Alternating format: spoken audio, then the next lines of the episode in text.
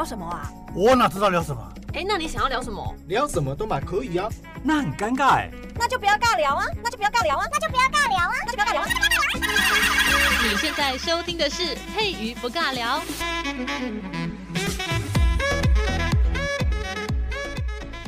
Hello，所有的听众好朋友们，大家好，我是佩瑜。今天在节目当中呢，邀请到了互惠有限公司的负责人吴思慧。Hello，思慧。Hello，大家好，我是互惠好时的思慧。谢谢，欢迎思慧来到我们节目当中呢。今天要跟大家来聊一聊那传统诶版的，但是呢，我们经过了疫情之后，我们进入了一个转型。那也非常感谢我们嘉义县政府的劳青处呢，给予我们不同的这个创业者有新的一个方向跟新的往前走的一个梦想哦。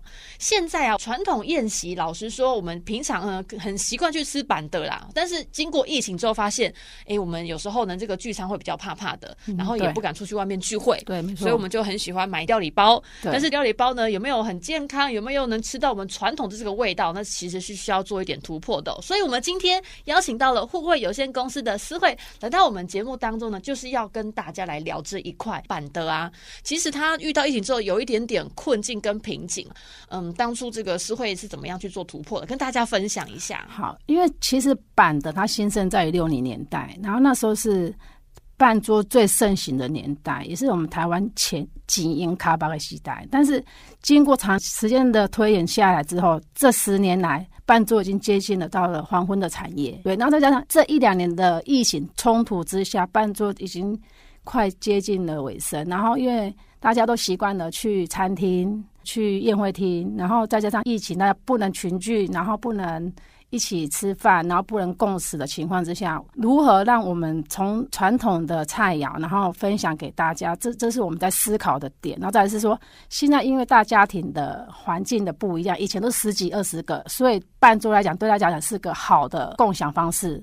分享方式，但是现在一个家庭差不多四个、六个这样子，已经算是很大家族了。所以，我们把分量上的调整、口味上的调整，更接近大家现在比较想了解的，或是想吃到的味道。因为咸甜，大家因为健康的关系，对于甜啊、咸啊，也都会有所改变。那传统的料理，我们保留它的味道，但是我们会在健康的调整上。及用料上会做符合现代人健康需求的调整，那分量上的调整，对。那、嗯、其实我们是会讲到这个部分，就真的是深有所感啊。因为现在那几烤枣，以前吼几烤枣好冷的，对啊，起码几烤枣跟我都差不多、啊，对啊，记得在北京。对，所以呢，其实因为我们的思慧啊，我们的这个呃互惠有限公司是在二零二零年成立的，其实很年轻，非常的年轻。那其实我们听到这个名词呢，就知道我们是一个互惠互助、互利共好，是我们整个公司的一个核心价值。那其实大家一整天到板的在能机，其实都刚刚讲哦，那就是会当咸，好还是对，会觉得好像就是太油腻。那现在的人呢，就会觉得说啊，这个身体的负担不能太大。那我们吃板的，其实我们会对板的有个刻板印象，但是我们的互惠有限公司，我们在我们的私会呢这个想法之下，我们想要把它做一个转型。对，板的其实是延续我们在家庭里面一种温暖的感觉，大家一起能够坐着一起吃饭。对，对、嗯、我们希望大家有。一起凝聚在一起共识一个温馨的感觉，而不再只是大家坐在下去坐着，然后各自划各自的手机。对对，然后我们希望透过吃饭这件事情来让家庭的凝聚力重新再拉回来。吃饭这件事情听起来很平常，但其实吃对我们台湾饮食的来讲，它是个很大的文化主轴。是真的，真的是包山包海，因为我们的互惠呢，它其实从海味也有，对，山珍也有，山珍海味都有，就全部在我们一桌子上面都可以看得到。但是重点是非常的安全又健康。那这个就是我们在做板德的时候，我们希望把它做一个转型的部分。那当然，因为遇到了疫情之下，我们说没有办法，大家就是聚在一起吃饭。不过呢，有一个东西就盛行出来的，叫做料理包。对，料理包它其实非常的方便。不过很多人会对料理包有疑虑，会觉得哎。诶那这个东西怎么可以放这么久都不会坏？那是因为它有一定的技术在，不是我们添加了什么不该添加的东西在里面。很多人会有这些误解。那这个部分呢，也请我们是会跟大家分享。料理包这一块，其实我们秉持是我们不添加所谓的防腐剂之类的。那相对的，我们没有添加这样东西，我们的保存期限没有办法拉到一年。我们在包上面，我们都会跟大家讲说，我们这种最多就是冷冻六个月，这是我们的保存方法。那会用调理包、料理包这种东西跟大家去延续办多这个精神，是因为料理包再是大家繁忙，现在的社会，大家你说一个妈妈，她一回到家，一下班，然后或是一个放假，她要准备，如果说真的要准备比较丰富的菜，或是比较秋老菜，对一个妈妈或对一个上班族来讲是一个压力。对，那我们站在这样子的角度去思考的时候，我们希望说，如何让大家很简单，然后很方便的方式去把。这样的东西复刻，然后让你们呈现出来，这就是我们希望料理包的主轴在这里。健康是我们会帮你把关，那我们希望是你们可以方便的享用到这样子的比较传统的台湾料理。那么讲到其实板的文化，这个全台湾中。北南还是这个东岸哈，都一定有这个版的。但是呢，我们的护卫他们只是希望让大家品尝到，就是我们云嘉南地区的美食。没错。我们说碳足迹不要太长。对。我们就是在 我们原本的这个城市里面，在原本这块土地上面有生长出来的猪，我们就把它啊这个物尽其用，这样子碳足迹缩短了。我们这个节能省碳的这个环保的概念也有，然后也是支持我们在地的农产品，在地的非常重要的这些，不管是鸡鸭鱼肉都好，它是是最棒的，因为就是在产地。而不是说哦，这个从很远的地方来，没错。那我们就说，那因为有在地就会有特色。那我们的互惠的特色就是在云嘉南地区，也跟大家介绍这一块吧。对，你像我们经过我们的问卷调查之后啊，我们发现大家对半桌他们想要吃到的前三名，第一个就是根类的，因为半桌大家都喜欢吃鱼翅羹。那传统的鱼翅羹来讲，它的用的。听名字就知道嘛，它就是要鱼刺。那鱼刺就是要杀鲨鱼。那我们把鱼翅这样子的东西拉掉之后，我们加一盐海虱目鱼，就是牛奶鱼。那它营养价值又高，我们把鱼翅，然后用虱目鱼去替换掉这样子的东西。那它鲜度有，因为虱目鱼它本身的鲜度就已经很足够，再加上是我们当地养殖的东西，所以它的新鲜度一定是足够的。再加上我们里面放的东石的杏鲍菇，去提它的甜度跟鲜度。所以这是我们在鱼翅跟上面做的转换，然后再第二名跟第三名，这个是猪肉的部分，然后再来是虾子的部分。那传统的猪肉，通常我们办桌的是加红吧，红吧接受度的很两极，有人很喜欢，那有人看到那层油就嗯就很害怕。对，没错。所以我们找到猪的一个部位，它一只猪就只有两只腿。就是后腿，在猪的两只后腿，那它只有两块，所以一只猪只有两块这样子的肉。那它里面是有筋肉相间的这个部分呢，我们就把它用来就是一猪二腿，然后经过我们熬煮，然后卤制之后，然后我们再炙烧，炙烧完我们涂上我们的独家的经过八小时的酱汁熬制的酱汁，对，来呈现出这个肉类的料理。对，那白虾上面呢，我们是选用了嘉义的白虾，因为嘉义沿海就是白虾、虱目鱼科，这些都是我们比较大家所知道的海产类。对，那绍兴虾里面呢，我们的不是只有绍兴酒跟虾而已，我们里面有添加我们自己上一代流传给我们的中药配方。对，然后所以它的它的香气跟它的那个浓度是有的。那我们客人很可爱，他绍兴叫回去买完，然后他回馈回馈给我，就是说，因为我们都会附上酱汁，我们不是就这样干干的虾子，我们把我们的酱汁附上去。那客人回馈给我们说，哎，你们那个绍兴虾里面那个汤汁啊，我拿来煮面线，好好吃哦。哇，真的是 我现在听得饿了，我在下午录音，不是很好，就是刚好符合到我们想要他们一样多吃，而不是说他单纯买回去就是复热。对，那它像像一猪二腿，它买回去它也可以有多样的变化。然后像虱目鱼皮根，它可以买可以变成饭，可以变成面，不再只是当一个主要的一个汤品而已。它可能变成一道的一餐，它只要一个根复热，然后可能它只要有饭，只要有面，它就可以。一餐了就可以解决一餐了，这样子。嗯，所以其实从板的，然后切换到即食料理包啦，我们会发现说，其实它的变化非常的丰富，不是说啊，我们去吃饭的时候那几道菜，嗯，然后把它包起来之后，就是那个菜就回去腾腾哎，然后就只有这样子而已。其实并不会哦，妈妈们都很厉害。对，我看到这个就会自己千变万化出另外一桌好料理的这样子。那我觉得很有趣的是，其实我们说半桌文化，它本身就有一个文化在，没错。但是半桌文化好像年轻人现在都。不是很了解，对。那我们在推广这个传统宴席的这个料理包，然后把它转换成我们的这个办桌文化到我们家庭料理当中的话，这个中间的过程，你想要传达什么样的精神呢？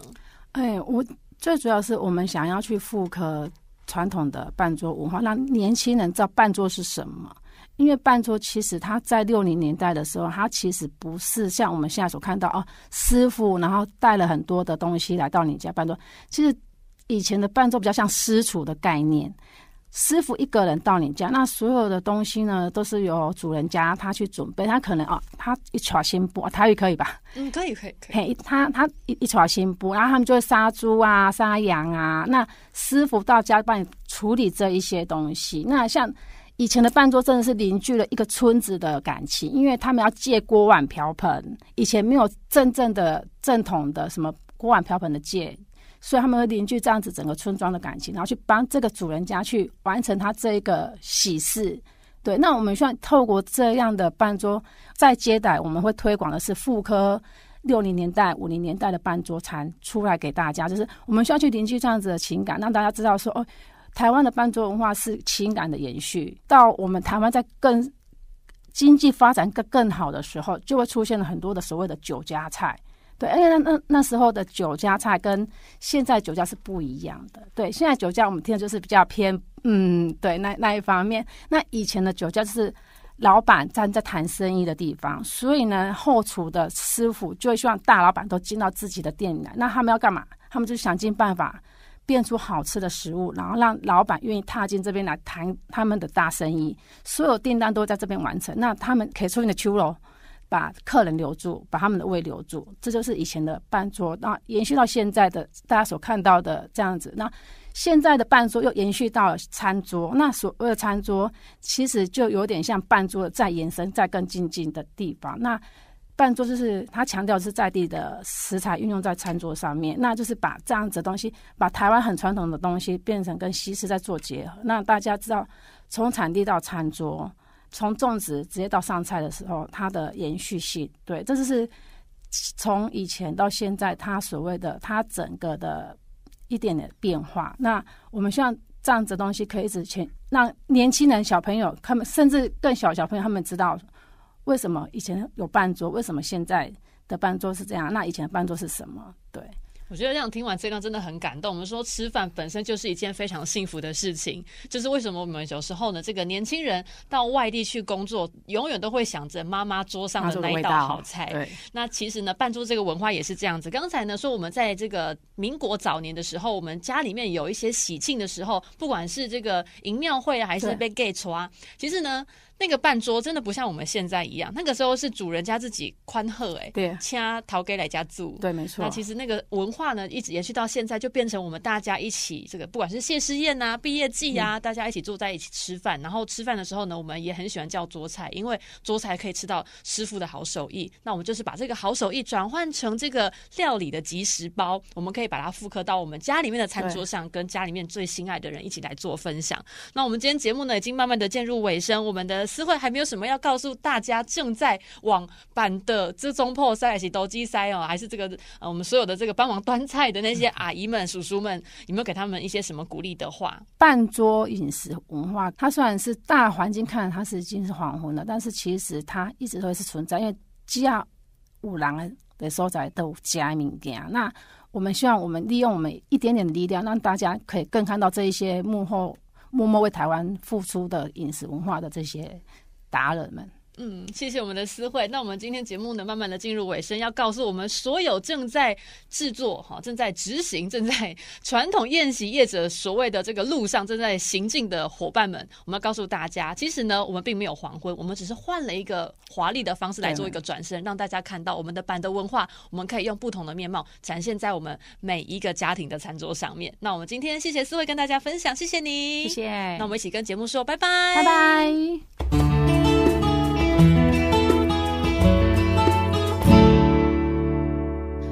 所有的听众好朋友，我们又回到了节目。今天呢，在节目的下半集要跟大家聊一聊好吃的，可以边走边吃的。虽然现在大家对边走边吃非常的忌讳，不过呢，我们还是很希望两年前的台湾可以回到边走边吃的时代哦。虽然上课的时候老师都说不行，不能边走边吃。好，讲到那么多题外话呢，我们今天邀请到的是谁呢？邀请到了十凡商号的负责人黄奇峰。Hello，奇峰。嗨，大家好，我是十帆这间餐饮品牌的负责人奇峰。谢谢，欢迎启峰来到我们节目当中跟大家聊天哦。我想问一下启峰，其实我们的石凡生号，光听石凡这两个字，我不太知道石凡是在卖什么菜耶？你们是在做什么样的料理呢？我们是在卖墨西哥卷饼还有餐盒的店。那我们主打的就是所有的食物都是原形食材。那当初会想要叫做石凡，是因为我是客家人，然后我的合伙人也是客家人混泰国人。我们当然很喜欢聚在一起吃饭这种快乐的时光，所以我们就把客家话的吃饭，也就是十番取谐音当做我们的品牌名字，所以这就是食饭的由来。那还有一个原因啦，就是。经过大学四年，我们觉得太多化学调味品让我们身体可能吃得不太健康，所以我们创立这个品牌还有一个很重要的目的，就是希望大家可以吃得平凡，不要吃太多的。添加物进到肚子里，我觉得这个名字取得真好。不管是成员团队的这个组合方式呢，还是我们对于食物吃进身体里面的养育我们这个肉体的这些东西，这些养分到底是长什么样子？我们对它会有一点去坚持原味的那个本心在。那我觉得很好玩的是，我们先跟大家介绍一下我们整个团队的成员背景。听说你们完全跟饮食相关科系没有都没有关系耶，怎么会掉入这个里面呢？对，就是差蛮多的啦。第一个原因当然是，那因为我们本来就我们团队成员都还蛮喜欢嘉义的，然后想要待在嘉义生活，然后我们也是比较向往自由的几个人啦，所以想要自己创业。那之所以会想要跨足餐饮，是因为我们认为餐饮算是创业门槛比较低的一个选择。那当然，我们也自己很喜欢吃东西嘛，然后觉得。大学周边或者是现在城市周边，可以用比较平价的价格吃到健康的东西的选择是很少的，所以我们想要解决我们大学四年来的痛，啊，于是我们就聚在一起创立这个品牌。其实大学四年，因为为了饮食这一块呢，都随便乱吃，对，然后发现其实这样吃下去，按那形态被看紧，所以要吃的健康一点，这样子。以前都疯狂塞卤味啊、盐酥鸡，就很很爽，但很很胖。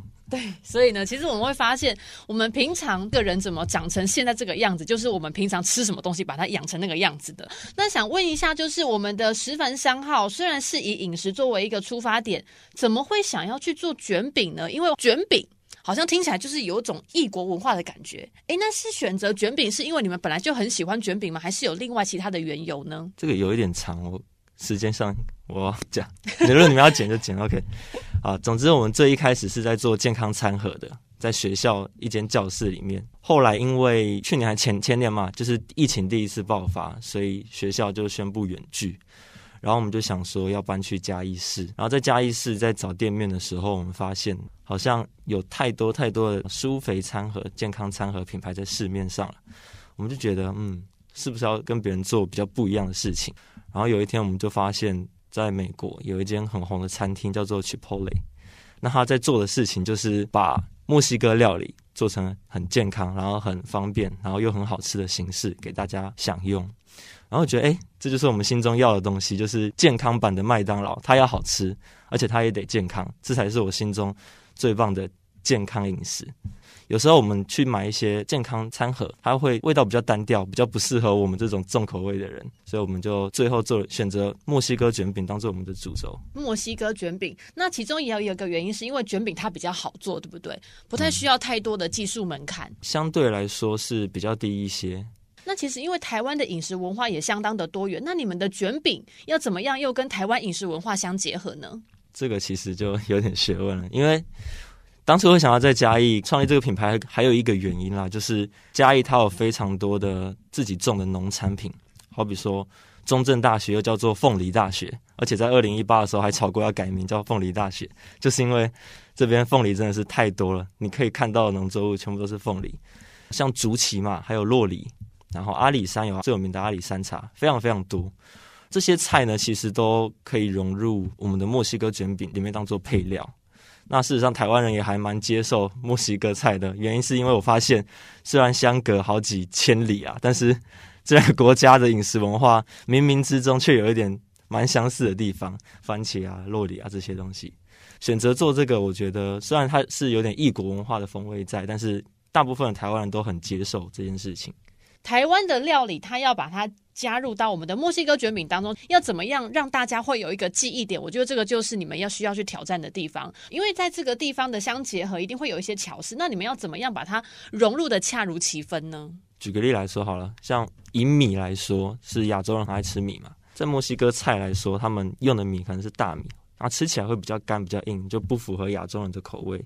所以在米这方面，我们可能就会用台湾的长米去符合我们的消费客群喜欢的口感。汤品方面呢、啊，台湾人很爱吃喝鸡汤嘛，然后我就觉得其实这也可以结合一点台湾元素。像我在刚开店的时候，就我妈她有下来帮我开店一阵子，然后觉得很奇怪，怎么菜都是冰的、凉的，像是那些沙沙酱都是凉的，他就觉得不行啦。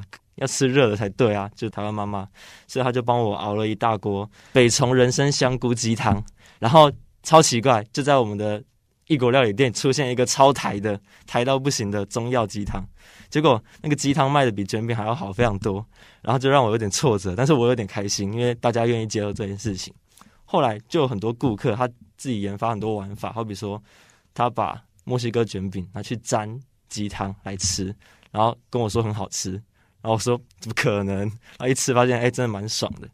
然后还有很多玩法，像是大家去吃比较台一点的水饺店或香肠摊，不是都会一口水饺一口蒜头这样子？那我就把蒜头也放在我们的柜台上面，然后就很多顾客啊，他们会吃一口卷饼配一口蒜头，然后这间店就变成真的是文化非常融入的一间店，就是又蛮台又蛮墨的一间店。嗯，所以会发现你们还蛮多新品，是顾客们饮食的方式去让你们有一个新品开发的契机。对对对，都是根据顾客，然后我们互相玩啊，玩一玩，玩出一些新花样。就是我们每个人的饮食文化本来就不一样，每个家都会有每个家妈妈做出的不同的料理，所以吃法当然也不一样。那么放到卷饼当中呢，我可能这个卷饼我喜欢加这个什么玉米浓汤，把它插进去里面拉来，然后再吃。哎，可能有这种吃法。吃饭就是一种趣味，因为我们吃饭本身就是要填饱肚子，但是心灵上的满足可以透过我们不一样的吃法去达到我们这个满足的感觉。那其实我们的卷饼呢，在未来你有没有想要走出不一样，跟其他的卷饼店不一样的这个脉络呢？说走出不一样脉络，我觉得比较像是文化上啊，菜单上我们可能偶尔会出推出一些季节限定，然后跟顾客有所交流。基本上菜单上不会有太多改变，原因是因为我们很坚持把我们已经熟的事情做好。这样才能确保我们的每一样菜色都是同业中最顶尖的，所以在菜单上我们不会随便做一些大调整。说到跟其他同业有所不一样的地方，我觉得是文化上啦。为什么这么说？是因为我自己之前过去的背景啊，我是做舞台剧的，我做了七八年久，然后我的朋友是做嘻哈研究的，然后他自己也是对他那一块的文化很有兴趣。那我们会认为说，把我们过去自己的经验结合到店面。可以产生一些比较酷的文化了，好比说，明雄还有一个蛮有名的祭典叫大士爷祭，每年都会吸引非常多的观光客跟当地居民去朝圣。其实这种东西就可以放进我们店面去做一些宣传。举一个比较近代的例子啊，就是侏罗纪，就是前几天的音乐季，然后他也是跟我们一样大的学生，然后去举办这个音乐季。然后我们其实虽然是做不同产业啦，可是我们都很支持这种文化上的食粮，所以我们会。替他们去做宣传，然后在店里面可以让他们有一些驻唱的机会，分享自己乐团的一些风格啊，或宣传理念，放海报等等。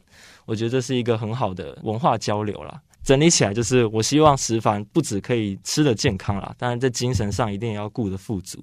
我们平常的吃东西就是吃东西，但是要怎么样吃的健康，是一个相当有巧思的部分。然后要吃的。看见我们当地的食材跟当地的文化脉络，我觉得这个也是相当棒的一部分。那刚才你们有提到说，在你们的店里面呢，也有可能会有一些文艺讲座，一些这个音乐的感觉。它其实就很像法国那个时代有那种沙龙文化，我们大家就是聚在一起，在这边吃点小茶点。因为其实卷饼它并不是算是一个主餐，但是也有人现在当主餐了。譬如说我也是会把它当主餐的一个人。但是呢，如果可能长辈们可能会觉得卷饼好像不太像主餐，它会比较像是点心。那刚好。他如果把它当成点心的话，他来到这个地方，在吃点心的同时，又可以感受到当地的年轻人到这边驻唱啦，不管是讲座啦，还是座谈啦，还可以来这边听一听我们不同的这个声音，就变成你们的店，它其实是一个文化沙龙的一个概念，然后又可以把我们的饮食把它推广出去，我觉得那个感觉也很棒，就很像刚才上一节我们的诗慧姐讲到的，我们在餐桌上我们吃的是家庭的凝聚力，那顿餐是一个很棒的媒介。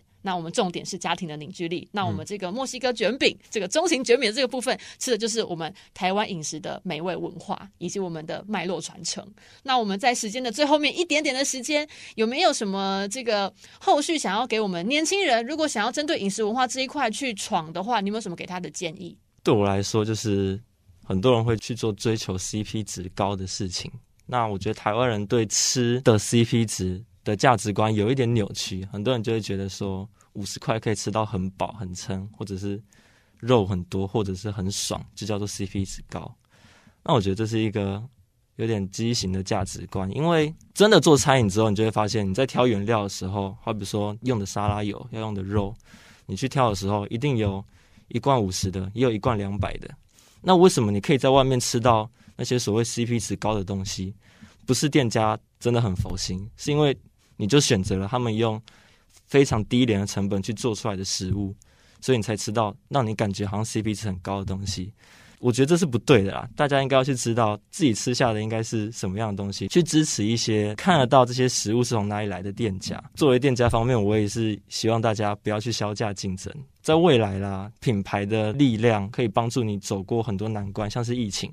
这一次疫情，我们受到很严重的冲击，可是很多其他乡镇市区的人还是不会放弃来跟你买。好比说，我们非常多嘉义市的市民、大林的，还有甚至云林的，他们都会专程开车来吃食饭。疫情冲击之下，我们还是可以维持我们的营业额。但如果你是走那种削价竞争的，那人家可能疫情一来，他就会选择附近比较近的东西来吃，或者随便叫外送，你就没有品牌力了。